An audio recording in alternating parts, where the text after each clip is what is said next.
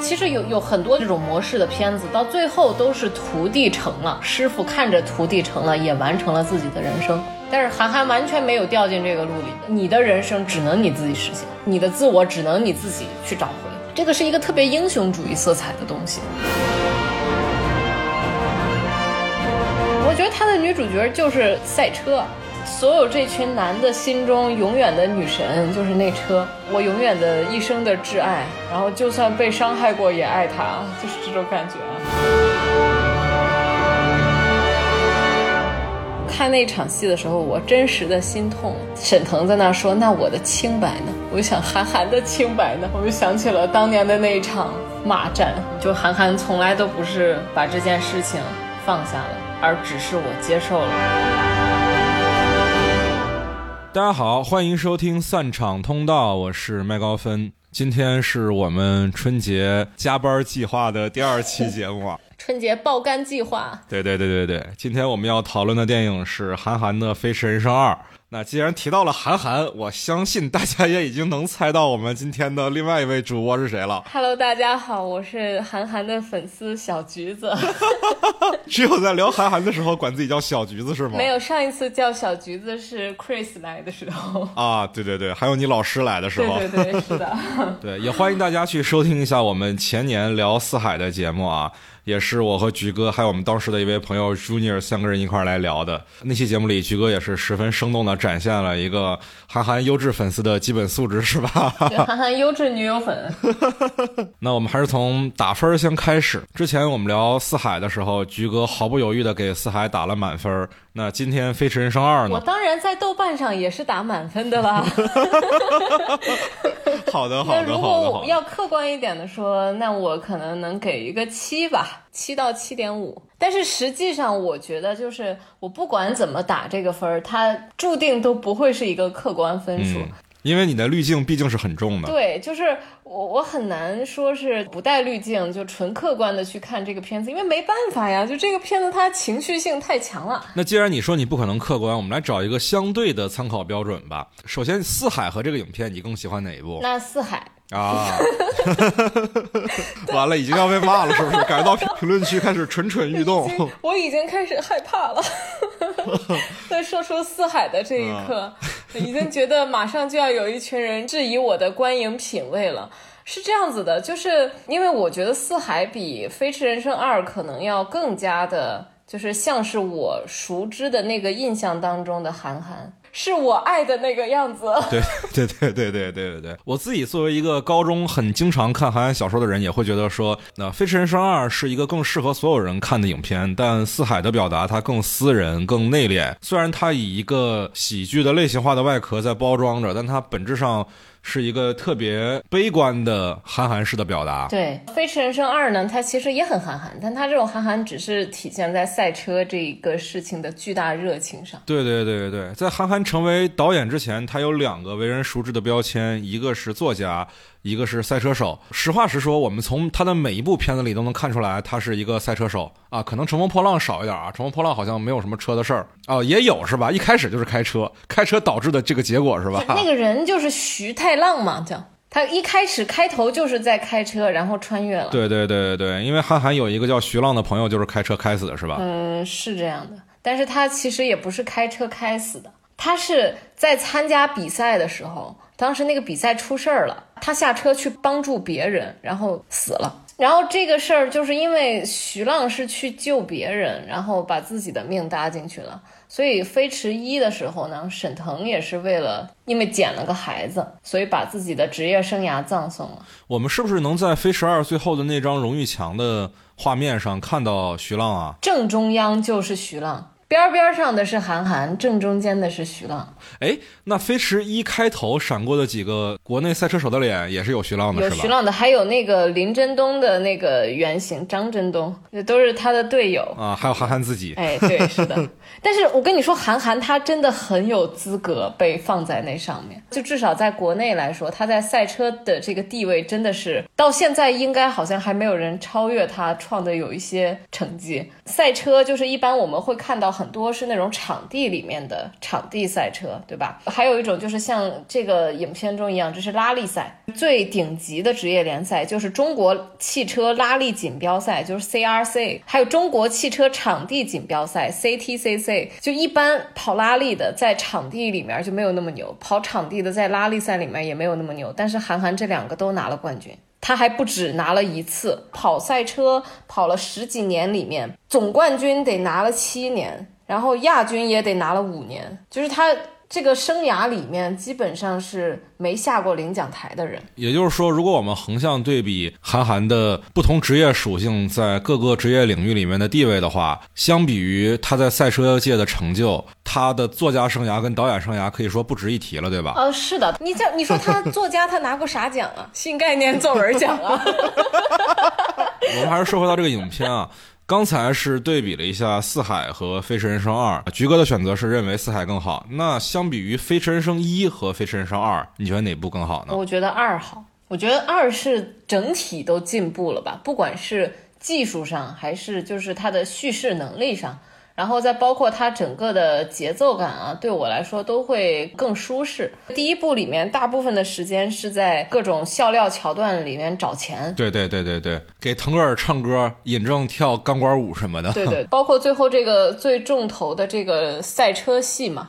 那我觉得是二要比一可能要更加的热血一点。嗯嗯嗯，这片子视效指导是你的老师乔乐是吧？对，是我们系的老师。韩寒的每一部影片的视效指导都是他。啊啊啊！我们其实也在私下里对他进行过文字性的采访嘛，是吧？对，简单问了他几个问题。对，非常非常感谢乔乐老师耐心的解答。然后我才知道，就是这个影片的制作是如此的紧迫。对我之前问呃乔乐老师，我说是什么时候决定要拍《飞驰人生二》？然后他说，呃，其实一直都打算有续集，但是。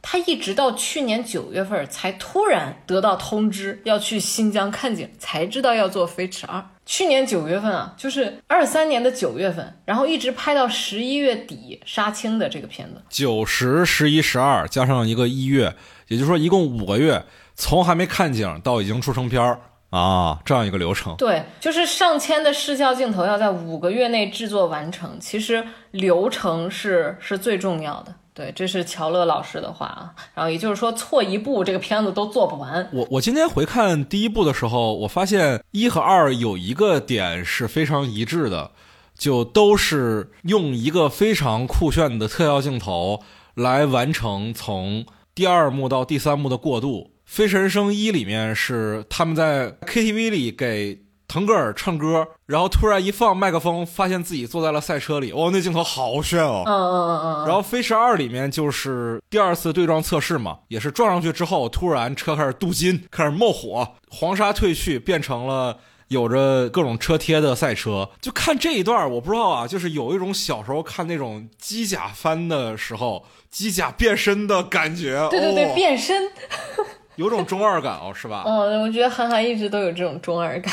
而且我觉得技术的进步确实带给这个片子很大的一个不一样啊。因为第一部里面，我今天重看啊，他开场有一段不是沈腾在说瞎话嘛？说他跟别人在市区追车什么的。那场开场的追车戏啊，拍的巨烂无比，用了非常多的莫名其妙的叠化镜头，而且速度感一点都体现不出来。而在第二部里，我看到他用了很多穿梭机的镜头啊。这是也是因为这几年穿梭机的进步发展很快，穿梭机就是一种速度很快的无人机，能更好的制造速度感。而这几年的穿梭机的技术进步，主要体现在就能搭载准专业级的摄影机了，能在画质上有很大的提升。前几年的穿梭机都是只顾速度不顾画质的，画质是绝对比不上我们现在的智能手机的。但这几年画质有了非常大的进步，我们能看到这个片子里面。摄影机真的有些镜头是可以几乎追上赛车了的。对对对，这个乔乐老师的话也是说，起码摄影机能追上拉力赛车了。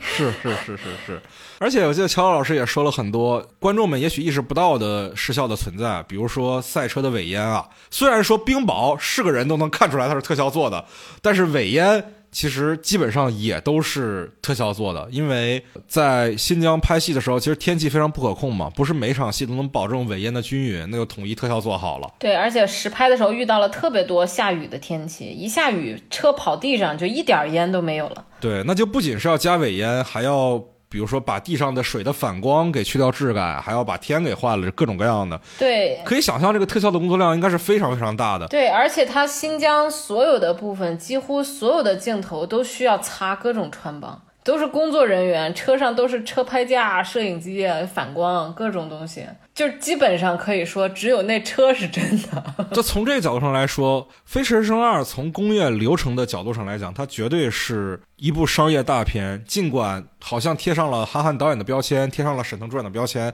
大家会理解成一部轻喜剧啊。但是单讲流程上来说，它绝对是今年春节档唯一一部。正经的特效大片，嗯，哦，《熊出没》也算是吧，《熊出没》还是三 D 特效大片呢。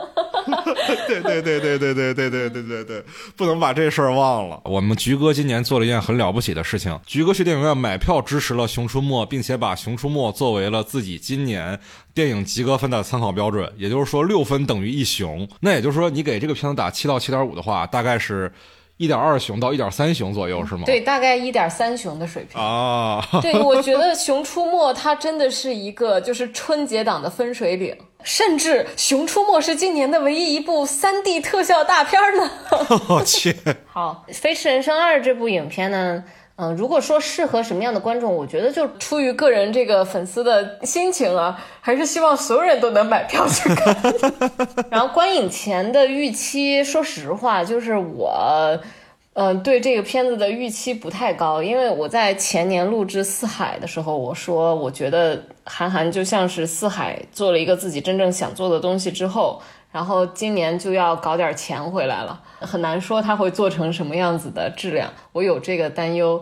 但是现在，哎呀，是我不好。我觉得，与其你说担心他拍出一个特别烂的东西，不如说担心他拍一个不真诚的东西吧。对对对，是这个意思。但是我在知道他这个是《飞驰》的续集的时候，我又想，这是一个赛车片儿，韩寒再摆烂也不可能摆成啥样。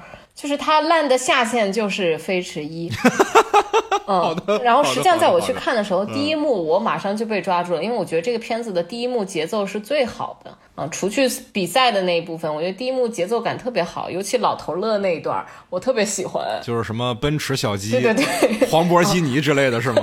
对，旱的旱死，涝的涝死。是是是，虽然都是韩寒的标准烂梗啊，但是确实非常有效。你现在看这些梗都很出圈，其实。对，还有在他们那个老头乐的那个啊友谊赛那场戏，我觉得拍的就很有创意，甚至有一种周星驰的感觉。对，其实我觉得一个影片，它对我来说就是开头。第一幕是特别重要的一个部分，如果它第一幕烂，我后面很难把它的评分再拉上去了。然后如果第一幕好，后面有瑕疵也是可以忍受的。我觉得可能大多数的，就是观众观影的时候都会把这个作为一个很重要的一个观感的部分，就是第一幕。是的，是的，是的。我之前拍过网大的时候。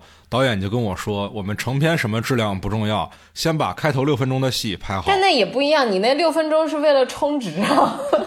对对对对对对对对对，是为了骗大家氪金。我我说，实际上在电视剧也是啊，就电视剧这个第一集都是最重要的，尤其第一集第一场开头。那可能都会写十几稿啊，原来如此。但我在看这个《飞驰人生》这这一场的时候啊，就是我同场的观众其实对韩寒的烂梗还是笑得很响亮的。就什么旱的旱死，涝的涝死，这种我都笑不出来，我都嫌弃他。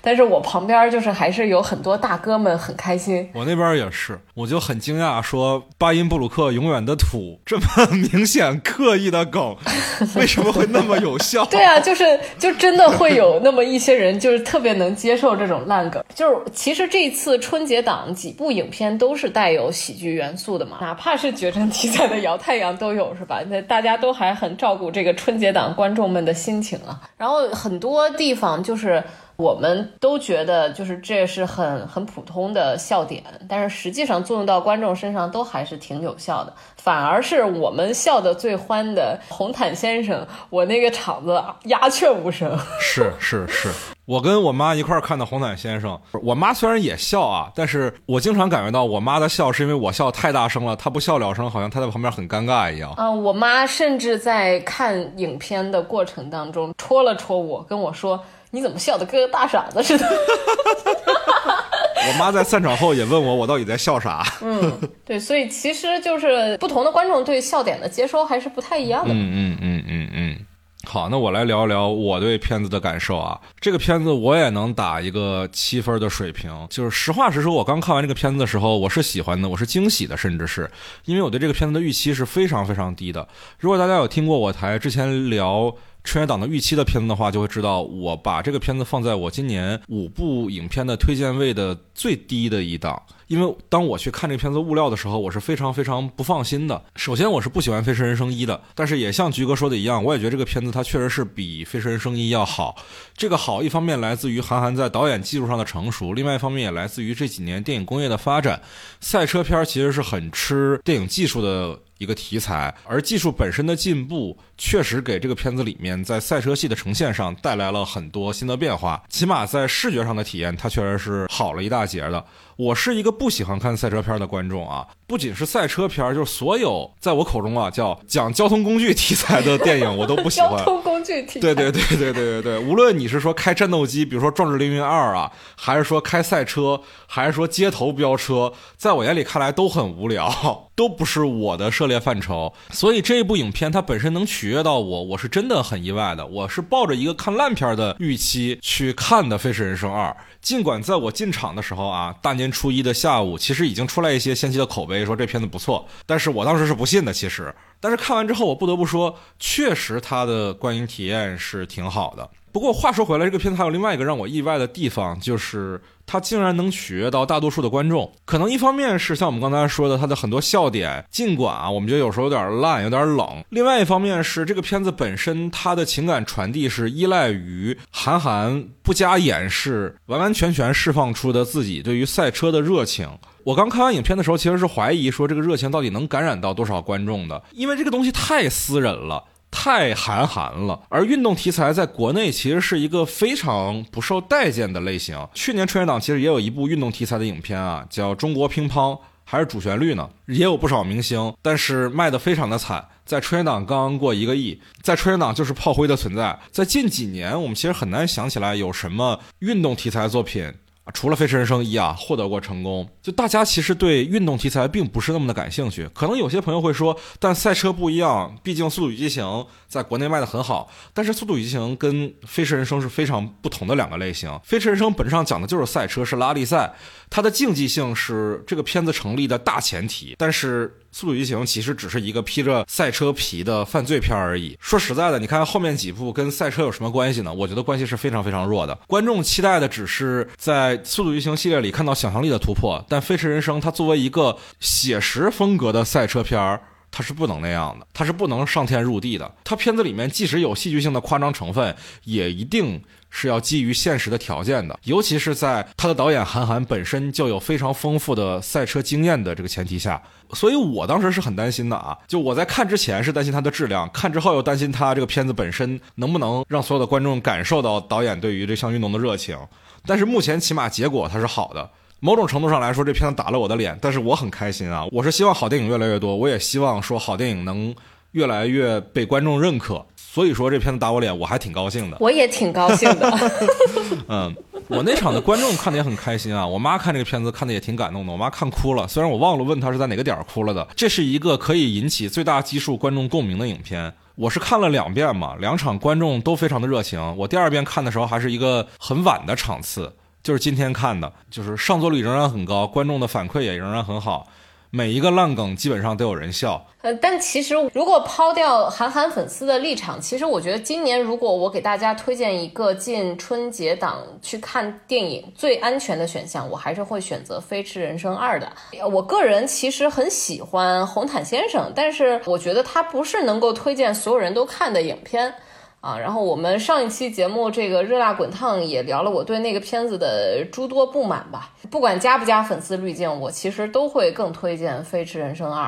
那我跟你立场不一样，我会觉得说，我们考虑到春节档的观影场景，它一定是亲友聚会式的观影场景，大部分是吧？我不能说一定是在这种场景下，我觉得《飞驰人生二》相较于《热辣滚烫》的短板在于，它的情感维度只局限于友情这件事情。就他片子里面所有的人没有家庭关系，也不存在任何的浪漫关系，所以它是一个纯粹讲友情和竞技的故事。我觉得这个事儿它不能这么。判断啊，就是我的标准是什么呢？这个事情我只看他的情绪感染力。对，因为不管是什么样子的片子，哪怕你看完了之后你会特别的愤怒，为主人公一起去愤怒，那这也是一种情绪调动。你感觉到痛苦、悲伤、很激昂啊，被鼓舞到开心，都是一种情绪。就是我觉得在情绪的感染能力上。《飞驰人生二》是远高于这个热辣滚烫的水平的啊，那我不认为啊，我认为今年春节档情绪感染力最强的就是第二十条，因为我看完特别生气。嗨。我说我怎么能浪费这个时间，浪费这个钱呢？我的天！嗨，我竟然没有办法反驳你，因为我看完也特别生气，是吧？是吧？是吧？对，如果有看完也特别生气的听众朋友们，一定也要听一下我们第二十条的节目啊！对对对对对，请大家期待啊！那我们说回来啊，接下来我们来聊一聊这个片子里面让我们印象比较深刻的地方吧。那我们有请韩寒的女友粉。菊哥优先发言。哇哦！但是我打算先不说韩寒，先说说沈腾吧。也行也行。其实我对这个片子印象最深的一场戏，就是那个沈沈腾倒翻过来的那一场，倒立在那个车里被安全带卡住出不来，在那里哭的那场。哭完了以后，范丞丞过来把他从那儿解救出来。他解救出来了以后，他第一句话是。想来偷师啊，然后两个人坐在那里抽烟啊，然后范丞丞说：“你要不就跟他们说这车是我开翻的。”他说：“不对，我说是孙宇强开翻的。”然后他说完这句话以后，沈腾开始笑，他那个笑就把他就后槽牙都能看得见。这个影片我唯一一次看哭就是在这个瞬间，就是沈腾笑的那一个瞬间。对，因为在那一刻呢，我我的感觉是什么？就是沈腾他什么军艺校草，长那么帅，然后一直都没有什么声响，然后直到在《开心麻花》这个《夏洛特烦恼》嘛火了之后，他的形象就彻底被定位成了小丑，永远在综艺节目里面扮丑，然后增加笑料的这样一个角色。但实际上在很多时候，我都觉得沈腾可能因为我我们就昨天在聊到这个。呃，热辣滚烫的时候也说到，就是很多喜剧演员可能都会有这样一个困境，就是我一直要扮演一个逗所有人开心的谐星喜剧角色，欢乐喜剧人，或者说是就是一个小丑，这个一定会是让他们与自我特别割裂的一个一个地方吧。而且其实很多喜剧演员，不光是国内啊，就包括好莱坞，包括百老汇的演员也是，就是越是。演喜剧的抑郁症的概率是越高的。然后我其实，在那一个瞬间，就是我仿佛能够感觉到沈腾这次的表演，他能够打动我，一定是这个张弛的人生的身上有那么一部分跟他自己特别接近的，被召唤出来了。对。沈腾是一个好演员啊，我认为沈腾的表演能力在大众的视野里是严重被低估的。我还是再推荐一下大家去听我们前年聊四海的那期节目，那期节目里其实也有分析沈腾的表演。他作为一个戏份不多的配角，是怎么在几场戏里展现出跟其他角色完全不同的、既真实又荒诞的表演质感？对，就是质感。对你刚才说到这一点啊，因为我自己对于表演没有那么敏感啊。菊哥是学导演的，但是我是学摄影的。我今天再看一遍的时候，我发现这场戏跟前面的某场戏还有一个互文，因为带着厉小海开车，张弛心中有那么一点点的痒痒的，所以他有一场戏就跟尹正饰演的这孙宇强说：“哎呀，要不我也找点地方性的比赛比一比。”然后尹正就调侃他说：“你这个水平还能开吗？别以后把车开翻了再说是我开的。”然后后来果然他就开翻了，然后怪在孙宇强上。对，是是有这个伏笔。那个孙宇强其实就是孙强嘛，就是韩寒的领航员。哦，韩寒就每一次的领航员其实都是他，都是孙强，就是跟他一起贴在那个车玻璃上的人。哦，这是我一个印象很深的一场戏吧。然后除此之外呢，其实还有一个地方，但这个地方就是要个人一点的体验，就是我在看到最后那个就马上要到终点了，这个车其实随时有爆缸的可能嘛。它前面一直在去铺垫这个危机感，但是我觉得正常看到这里的话，观众应该会有担忧，觉得最后他们到底能不能到终点的担忧。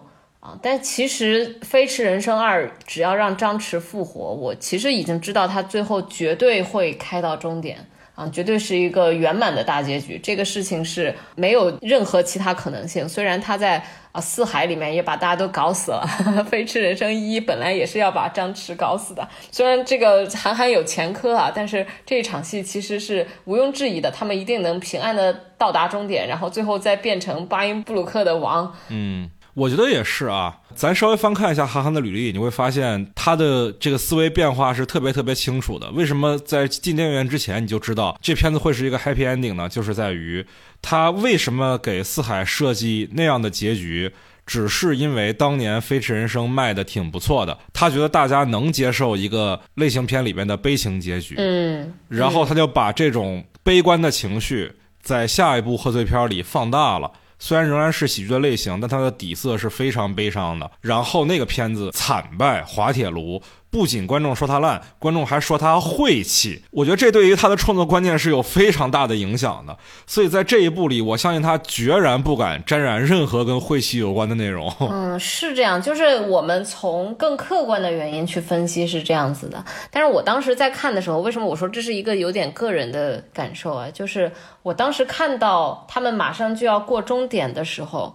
我当时脑子里面想起来的是，韩寒有一篇文章叫《我所理解的生活》，然后它里面有这么一句话，我特意把这句话翻出来了原文。他说：“我从不觉得留有遗憾是一种缺憾美，相比之下，干砸了倒是一种美。就是他不会再让这个事儿留下遗憾给张弛了，因为这是最后一次。然后他自己也在他另一篇文章里面就是说过嘛，就是他说。”他从来都是不计代价孤注一掷。我的运气好，做的都不差。其实到最后，我看到他车开过去的时候，我就想起来，就韩寒，他不会认为遗憾是美的，不会让他们最后拿不到冠军。虽然可以有一种结局处理成啊，我尽力了，超越了我自己，但是我没有拿到冠军，那也可以。但是他最后一定会让他拿到冠军，因为他说他不觉得留有遗憾是一种美。他还说过，就是比赛就是要去拿第一啊，就是他就是这么样的一个人。所以就那一刻，我我是就想到韩寒这个人，然后觉得还是很打动我的。然后就在这个时候，那个张雨生的那个我期待就想起来了，我就听到那个昂首阔步，我就马上我就开始。就热泪盈眶。对，韩寒最喜欢的电子竞技游戏《守望先锋》里也有一句话啊，也是我最喜欢的电子竞技游戏，叫“玩游戏就是为了赢 ”，Play to win。嗯嗯。那我来讲一讲我自己印象比较深的地方吧。我是很喜欢真诚的创作者的，他要能在这个片子里面让我看到他是一个什么样的人，他喜欢什么样的东西，并且他迫不及待的想把自己喜欢的东西分享给你，哪怕你不理解没有关系，他尝试让你去。先欣赏再理解，我觉得韩寒在这个影片里面想要做的事情其实就是这个。举一个小例子啊，就是我们看到片子里面冰雹的那场戏，关于竞技体育的电影是一定会给主角设计障碍的吗？而在这片子里面设计的这个冰雹的障碍，我觉得很大的一个作用是为了韩寒在这个情境里面去交代说，把水冷撞坏来升高发动机的温度。这个事儿是一个我觉得只有非常地道的赛车行家才会去想到的方法，他肯定是非常的。以自己的这个点子为傲的，也许在正式的赛场里面没有做出过这样的行为，但是他肯定在脑海里想到过这种可能，想到这种可能性，一定让他特别有自我的满足感，然后他迫不及待的想把这个他认为绝妙的点子分享给观众，才在这里面设计这个桥段。这让我觉得这个导演特别可爱，你知道吗？在此前我们看到的张弛是一个什么样的人物形象？他非常的不靠谱，带个驾校都带不好，呃，去跟晚辈玩反应速度的训练的时候。也总是输，他的腿脚也不灵便，踩不住稳定的速度。那怎么样在最后一场纯粹的赛车戏？证明他仍然是一个非常非常厉害的车手，就要给他设计恰如其分的困境。这一点上，我觉得设计的是真的很巧妙，而且一定得是热爱这个东西，是这个东西的行家才有可能想到的点子。所以这一点其实是我在整个影片里面看到最舒服的地方。当尹正不停的倒计时，说还有不到十秒，这个车就要爆缸了的时候，那一刻我确实是紧张。我知道导演一定会给出一个答案，但我。作为一个虽然有驾照，但是从来没有在极端天气情况下开过车的人，想不到居然还有这样的方法。那也不能模仿。是是是是，韩寒除了热爱赛车啊，我们还能从这两部片子里看出来，他有个特点是都爱危险驾驶。为啥你觉得韩寒爱危险驾驶？我觉得他应该还好。你看他这几个片子里面都在认为这是一种英雄的行为啊，就不管他哪个电影里面，一定都包含危险驾驶的元素。但是我觉得他只是喜欢在赛场上这样开车。他在生活里面肯定不会这样开车的呀。对，因为韩寒曾经他写过一篇，说他经常遇到各种出租车司机、专车司机，还有各种就是人民群众。还有粉丝，不管在哪儿出现，都拦住他说：“我要跟你比一场。”我觉得我也行。他有一种藤原拓海的感觉，是吗？要在秋名山打败你。哦，对，那篇文章叫《我也曾对那种力量一无所知》。对他那他那个就写了他什么？他小的时候就是踢球特别牛逼。然后哦，我看过那篇，我想起来了，就是他高中的时候去跟人。一块组了个队，然后去踢小学的青训队，被人吊打了。对对对，踢一支上海一支职业球队的儿童预备队，都是五年级的孩子。对对对对对，他们还说不要把对方踢得太难看，毕竟自己已经是高中生了，结果被对方吊打了。对对对，他那个我记得特别逗啊，他一开始先说他自己那个踢球牛逼，说护球像梅西，射门像贝利，然后觉得自己可以去踢踢职业试一试。后来又说他打台球又特别厉。厉害，然后球馆老板叫他松江新城区奥沙利文，然后结果有一天他去跟潘晓婷打球，然后结果那一天他都只开球，没打上过一个。对对对对对，潘晓婷也是国内的职业台球手里非常有名的九球女王是吧？对对对，九球天后嘛。然后他这篇里面就提到了说，有很多人都要跟他说，我要跟你比一比，我觉得我能开的比你牛逼。他那个有时候去参加外地的活动，然后呢，外地的活动就是主办方会给他派车嘛。只要他一上车，然后那些司机看到韩寒坐在我的车上，就都想露一手是吗？对，大家都想漂移，然后每次韩寒都吓得不行。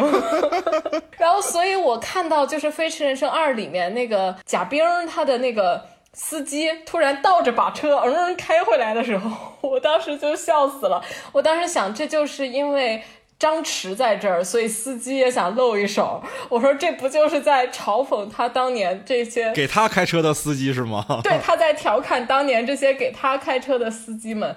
然后他说还有那种什么，他打车的时候，司机师傅说，如果我们去参加比赛，我们也是民间的高手，什么成绩也不会差。开始在车上飙车，然后他每次都吓得不行，还要被司机调侃说：“哎呀，你职业赛车手这个胆子是不行的。”对，然后他也就是在文章里面很很严肃的强调了，就是赛车是有危险的，不能和民间高手比试谁的开车水平更高，注意行车安全。就是他还是强调了这件事情的嘛？啊，你刚刚说到还有一个地方，就你说那个觉得韩寒就是像是自己想出了一个妙招，一定要给观众看看，特别可爱。你知道，其实我觉得整个《飞驰人生》里面，可能最大的我发现了一个宝藏，我想给大家看看，就是巴音布鲁克啊，它甚至是个真实的地方，是吗？对对对，新疆就有这地儿，这是一个特别牛逼的天然的盘山道，就是它有弯儿特别多，但这个地儿本来不是赛车。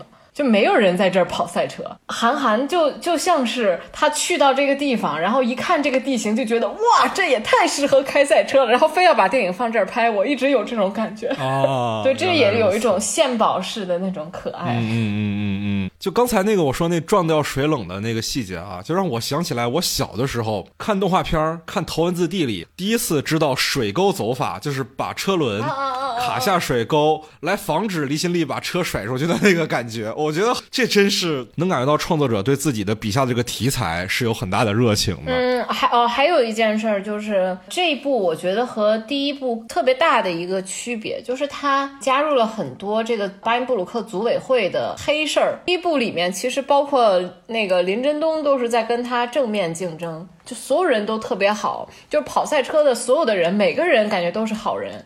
但这一次呢，他的出现了一些反派，我有点不太确定这个事儿啊，就是为什么第一部会被他处理的如此的理想化，甚至没有任何反派？因为就我的印象里面，就是在早年间韩寒赛车的过程当中，包括他，包括他的队友，肯定是遇到过很多组委会不公平的地方。就比如说什么他的车窗关不上，然后就被组委会拖进维修区，然后要不然就要处罚他。然后他修完发现别人的保险杠都掉下来，还在跑，就类似于这种事情嘛。然后再包括那张真东，好像也遇到过很多就是类似的事情，然后就是被人恶性竞争、恶性的挤出赛场，然后就是受伤之类的，上救护车什么的。然后还有就是当时明明罚他们都要过维修区。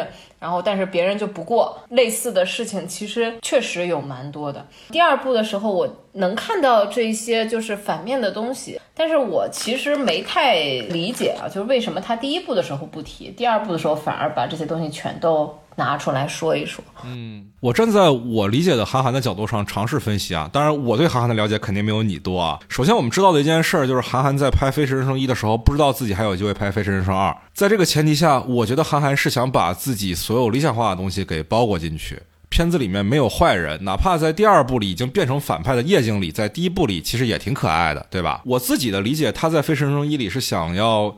去理想化一些东西的，所以哪怕对手也是可敬的，也是公正的。那在第二部里，我觉得他没有这个，而且有反派的故事，显然是更容易好看的。理想化的东西他都已经说过了，这一部上来的一个设定就是张弛找不到自己的前锋，而从车王。变成了永远的土，是吧？嗯，在这个前提下，他所要对抗的一直就是一个不公平的制度，这是他《飞驰人生二》的一个出场设定。他一直在向外界证明的就是自己没有说谎。一里面虽然他也被人误解啊，但是那只是给主人公的困境而已，并不是他要向这个世界抗争的理由。嗯，我觉得就是第二部里面，因为他的这个反派都反的太点了。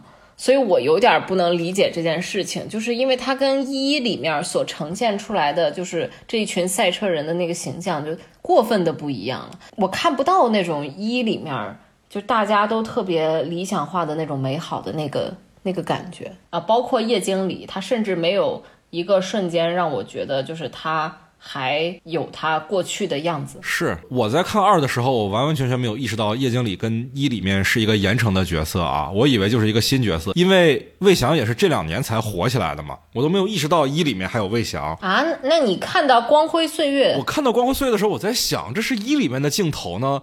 还是不交代的人物前史呢？我觉得不交代我是可以接受的，但看起来好像一里面有这段，然后我是后来又去复习了一下一，才想起来哦，有这么个人。对对对，一里面他们就唱了《光辉岁月》。对对对对，那那毕竟已经是一个五年以前的片子了嘛，《飞驰人生一》的时候还没有三长通道呢。另外一点，我在想啊，这个片子是不是也能表达出韩寒对于电动车的一些微词啊？就你看，电动车要么是。新地的那些山寨车都是些这样的车，或者说是就像光刻一样做油电混动，然后被勾勒成了一个小人嘴脸，这是不是也能体现出韩寒本身对于电动车的鄙视呢？呃，我觉得肯定是有的，因为韩寒曾经吐槽过，他说他买那个特斯拉 Model X 的时候花了一百一百多万，然后说那批车当时还漏雨之类的。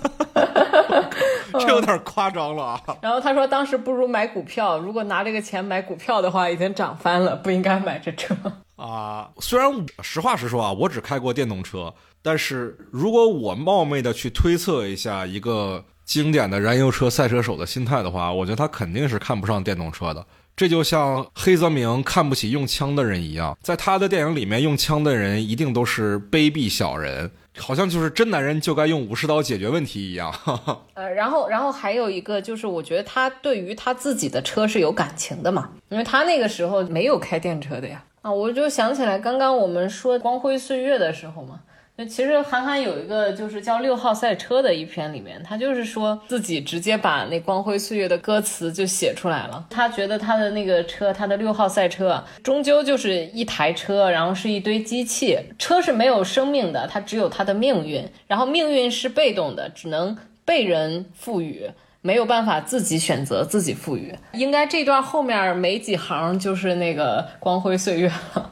嗯，我还发现这个片子有一个创作上的特点啊，我算是很显性的一个点。这我在它的预告片里面其实就注意到了，就这个片子通篇是没有任何女性角色的，不是说没有女主角，也不是说没有女配角，而是连龙套、连最不起眼的角色都没有女性。有的驾校有女学员哦，对，开场的时候，开场的时候有那么一两个人在快切里面。我想起来了，我想起来了。是的，因为我在看《飞驰二》之前，麦高芬已经跟我说，他说韩寒这个片子里面已经一个女的都没有了，所以我特别留意看了一件这事儿。然后我就看到有女学员的时候，我马上就反应过来说，哎，这不是有女学员吗？然后我认真仔细的看了一下，我发现他甚至可能为了怕被人骂，他甚至让女学员开车比男学员开的好，我都要笑死了。对对对对，我想起来了，男学员的基本盘是孙艺洲那种。是吧？对对对，女学员就是让人挑不出刺儿来的，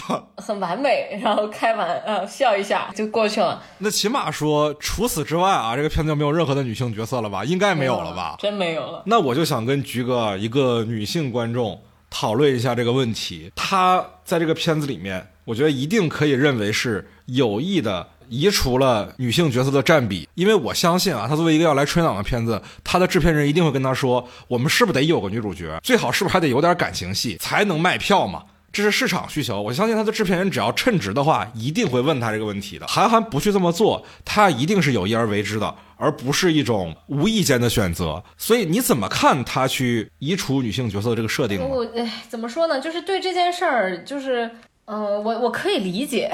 好的，好的，好的。我听出了一丝洗地的味道，来，你继续。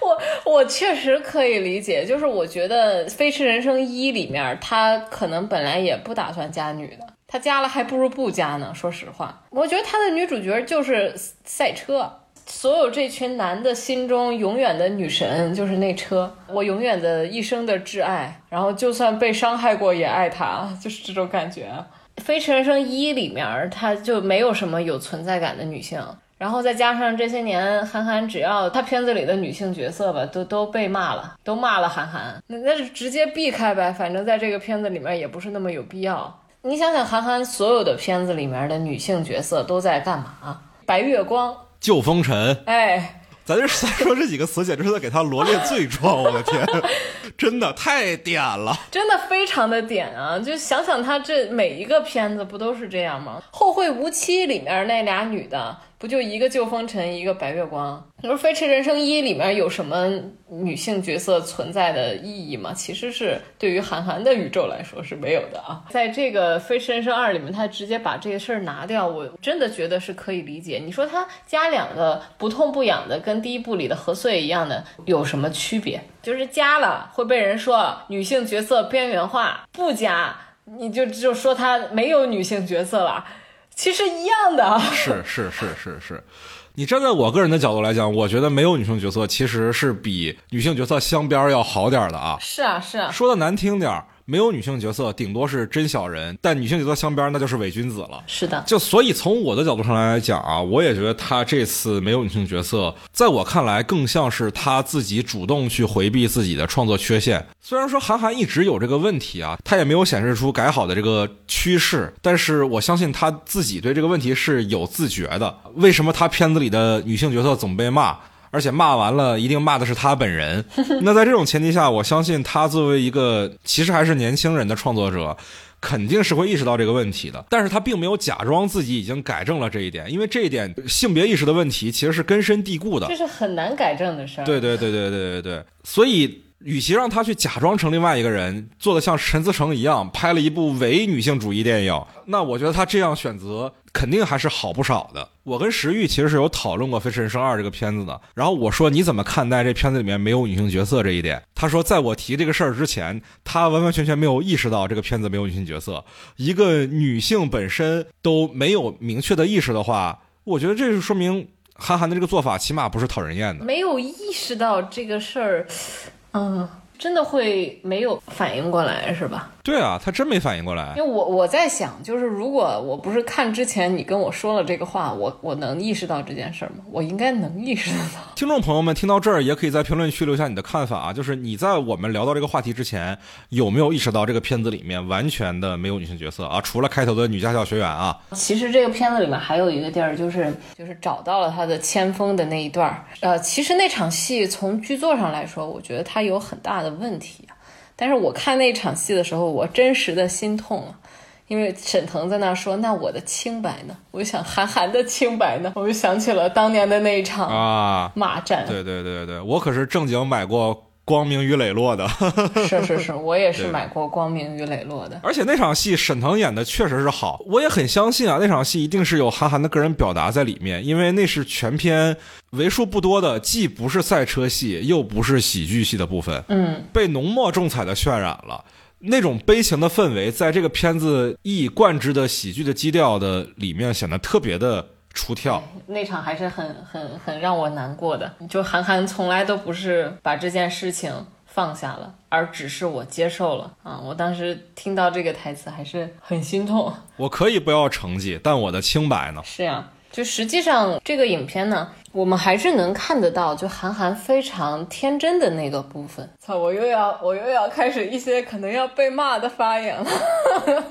真诚的讲啊，就是我。看到韩寒开始讲一点中年危机的东西，但他这个中年危机也是还是带有少年心气的，就像是那个话说说，就是一个人在他成名的那个年纪，他的年龄就固定在那儿了。但是他第一部和第二部最后都有那个两个车合二为一的镜头嘛，两次看到这个地方，其实都有一种感觉，就是年少成名的人，年轻的时候众星捧月的人。在中年的时候，总会有一种那个优秀的自己，他不一定是一个吹牛逼的那个范本，而是说他变成了一个我自己的一个幽灵。对，是这，是这个意思。与那个少年的时候好像很意气风发的那个自己，他一直在那个地方。嗯，当你说到韩寒的中年危机的时候，我突然意识到这个片子我一直没有想过的一个角度，就是对于一个。曾经是优秀的人来说，那个过去的自己可能就是一个 hunting ghost，阴魂不散的幽灵。嗯，因为有过去曾经优秀的自己的存在，你无时无刻不会意识到自己现在的无能与窘迫。它让你之后所有的日子都无法体会到真正的满足与幸福，因为之前的。一切都过去了。是我，我很多时候觉得，就是张弛这个人物，他真正的痛苦，并不是在于他失去了清白，并不是在于他出了事故，而是在于他过去曾经那些辉煌的岁月都是痛苦的来源。然后这样一个角色的厚度，他确实也是可能沈腾从来没有挑战过的一个厚度哦。听完，我想给这片子再加零点五分。嘿嘿。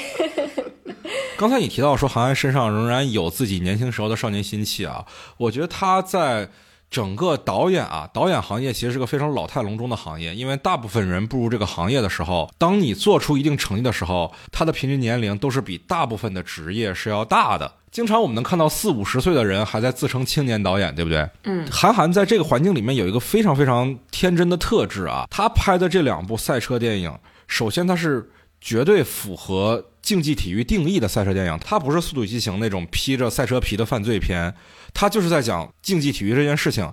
但同时呢，这个世界上其他的纯讲竞技体育的赛车电影，往往是根据真人真事改编的。我们能想到很多这样的片子，什么《极速车王》《极速风流》《极速各种各种的，感觉好像他们的片名都翻译不出什么新花样了一样。但是韩寒这两部电影都是他虚构的角色。我自己去总结说，为什么电影业啊，无论是中国还是国外，讲到竞技赛车题材的时候，都很少有虚构作品。我感觉是因为这个行业它从来就不是一项草根运动。我们能相信啊，在世界的某一个角落。有足球天才，有篮球天才的存在，但是一个赛车天才如果没有一个供他发展的环境，而且这个环境是非常非常烧钱的，他是不可能意识到自己有这方面的天赋的。我们也相信，这个世界上普遍存在着像《热辣滚烫》或者它的原版《百元之恋》里那样的故事，一个人靠着拳击。这样一项运动来实现了自我的超越，但是我不相信这个世界上存在着哪个平民是靠赛车实现自我超越的啊，除非你说自行车啊。所以这也就决定了赛车它一定是一种精英化的运动，所以往往赛车故事的主人公大部分都是有名有姓的，那也就决定了说这个类型的影片绝大多数都是真人真事改编的。那在这种前提下，不得不说韩寒第一次去拍《飞驰人生》的时候，他还是要担着很大的风险，因为那部影片的成功。哪怕在全世界的范畴能找到成功的范例都不多，要以这样的方式去说服制片人为你投钱，无论是《飞驰人生》一还是二啊，都是非常符合大片的定义的。在这样的一个背景下去讲一个冷门的题材，一个虚构的故事，我能从这个里面看到的就是一个创作者的热爱与天真吧。嗯，但是我觉得他这次在作者性上和这个是呃类型化上，他平衡的还蛮好的。这也是为什么很多。平常也不看赛车的那种观众，依然会被这个片子就是点燃的原因吧。因为我觉得它在类型结构里面，大部分还是能完成的，尤其是它这个。第三幕上赛场之后，就包括你说的制造危机啊什么的，都做的比那个《飞驰人生一》要更好。但是我觉得这个片子里面呢，其实我最开始看完，我发现它没有人物关系，这是一个挺挺吓人的一个事儿的。就是你看完这个片子，你会发现所有的张弛之外的人以外，不光没有人物关系，也没有人物。啊，就什么尹正啊、张本煜啊这些角色可以统称为伙伴，然后什么魏翔啊那些都统称为反派。就实际上主角张弛跟他们没有建立起来人物关系，人物关系也没有变化。唯一的在这个影片里面的关系是什么？是所有人和赛车的关系。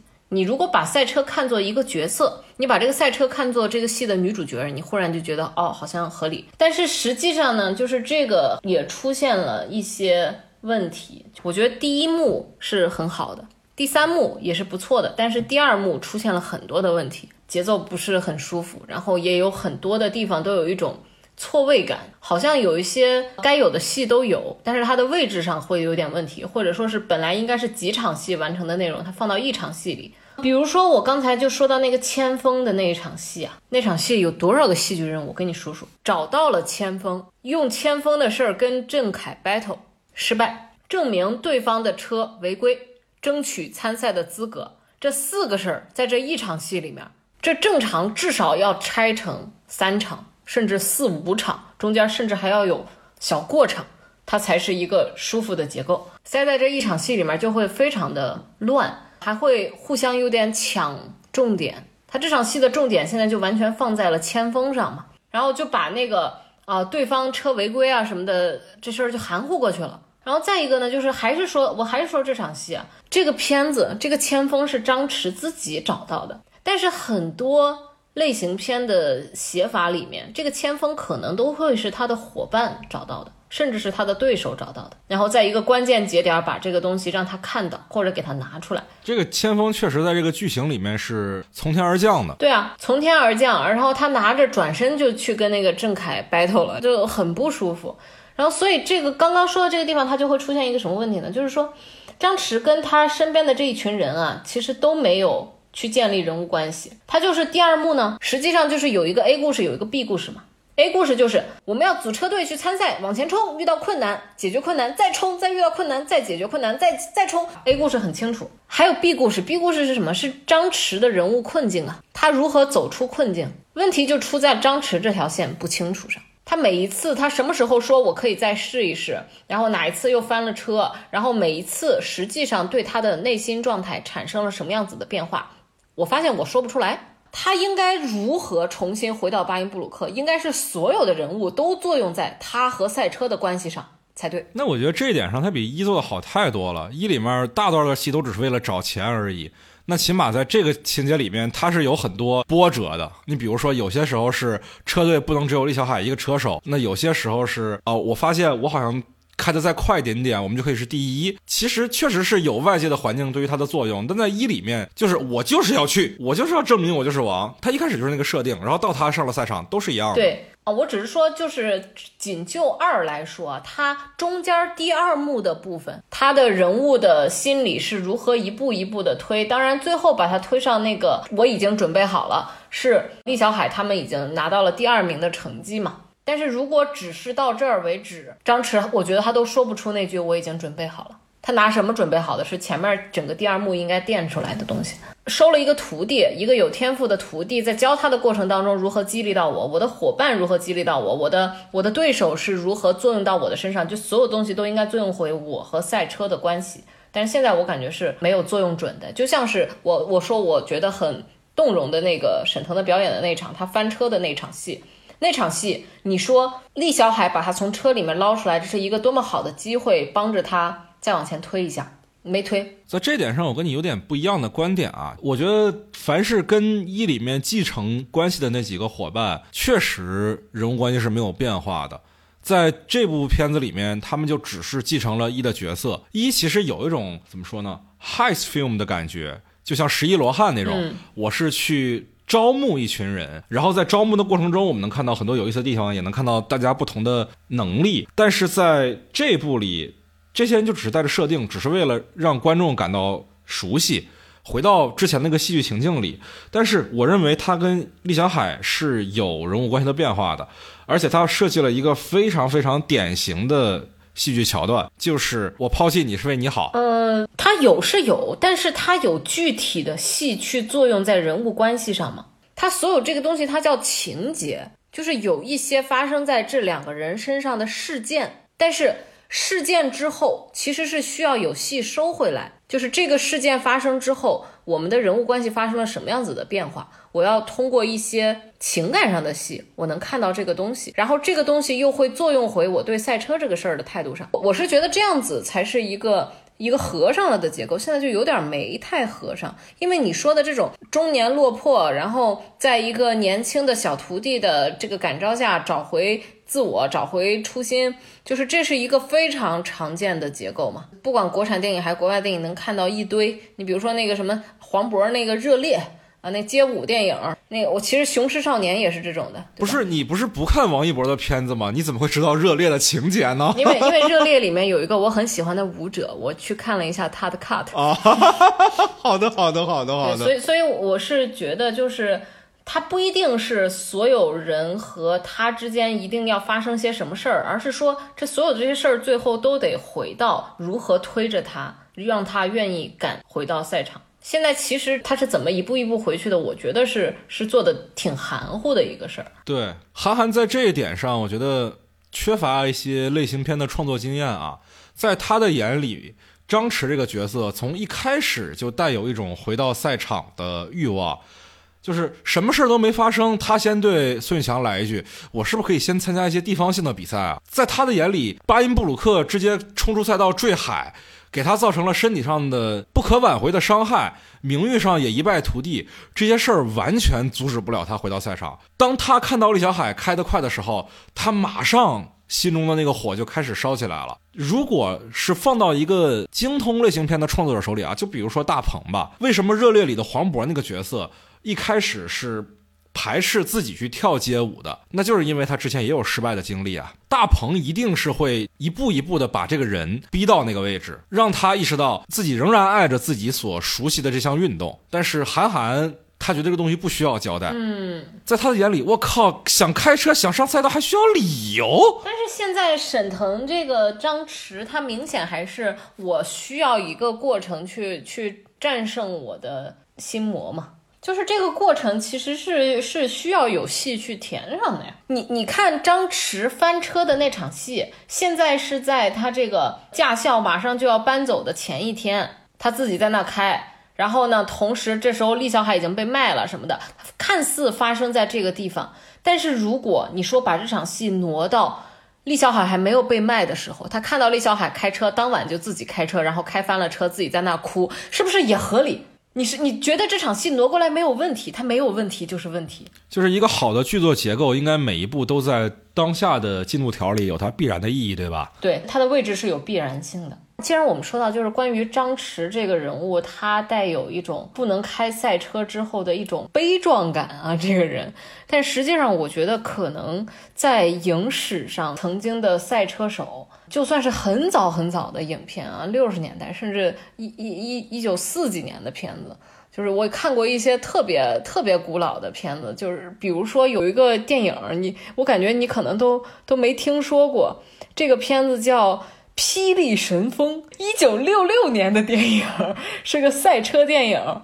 这是我当时看过最早的年代的赛车片儿啊。六六年的赛车片儿拍的还挺热血的，你知道吗？它不是像《飞驰人生》这样是是拉力啊，它是场地赛，就是在那个赛场上，就是主要是靠就剪辑，然后包括他用了一些荧幕分割的方式，让他的这个场面做得很精彩。对，然后我印象当中，在这个片子里面，就是也有一些中年的悲情的赛车手的角色。他是一个我在马莲梦露的爱情喜剧里面经常见到的一张脸，就是他应该也是一个喜剧演员，而且是那种歌舞片的喜剧演员，就是定位上和沈腾是。是有一点相似之处的一个一个演员！我是在看到沈腾哭的那一刻，我其实就想起了这个片子。在影史上，很多赛车手的角色，他们不能开赛车，大多数都是要么受伤了，要么就是违规了，被判罚了，或者说是出了什么事故，这种原因让他们被禁赛啊什么的。他们最后。的那个下场，大家都还挺惨的，要么就跟四海似的，就是飞车表演，甚至还能沦落到就是去干完全不相关的行业，去当什么帮佣，去当什么临时工、管道工之类的，就这些，就是大家都还挺惨的。所以，我我不知道是否是因为这种比赛的终结，其实对于赛车手来说是一个很残酷的事情，在过去。啊，甚至包括现在的赛车的这个实际的行业内啊，不知道确实是否像张弛这个角色一样，他就只能去做什么驾校教练啊之类的，或者只能去跑滴滴了。所以我觉得，可能在这些失业的赛车手身上，可能他们中年危机是有一定的共性的，因为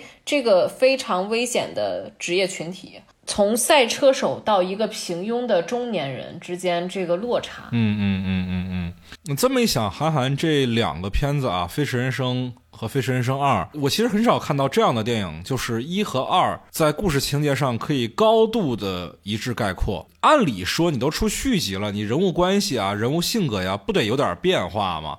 你哪怕是超级英雄电影里一和二的。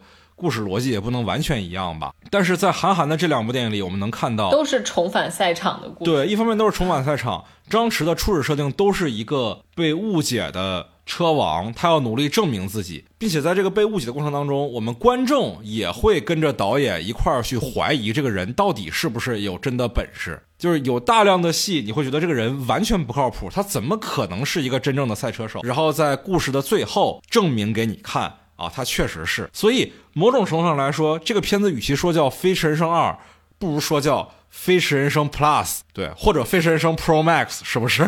我甚至觉得说，就是还有一个很厉害的一点，就是说。